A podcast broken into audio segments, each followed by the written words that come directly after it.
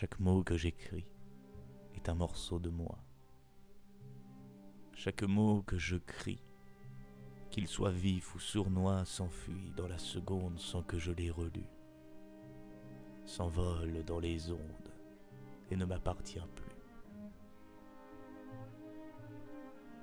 Chaque mot que je puise est un bout de mon âme, qu'il soit frais ou bêtise, c'est un bout de ma flamme qui sereinement glisse au creux de ton oreille. Nous voici donc complices, telle la fleur et l'abeille. Le relais est passé, les textes vivent enfin dans ton crâne tassé, dans ces moments succincts où tes yeux ont tracé le parcours de mes mots, où ta bouche a mâché ces morceaux de mes mots. Je partirai un jour vers le sombre inconnu, où j'y deviendrai sourd, où j'y perdrai la vue, où cesseront mes goûts et les sens révolus. Je partirai un jour les valises joufflues, pleines de briques à broc et d'objets farfelus.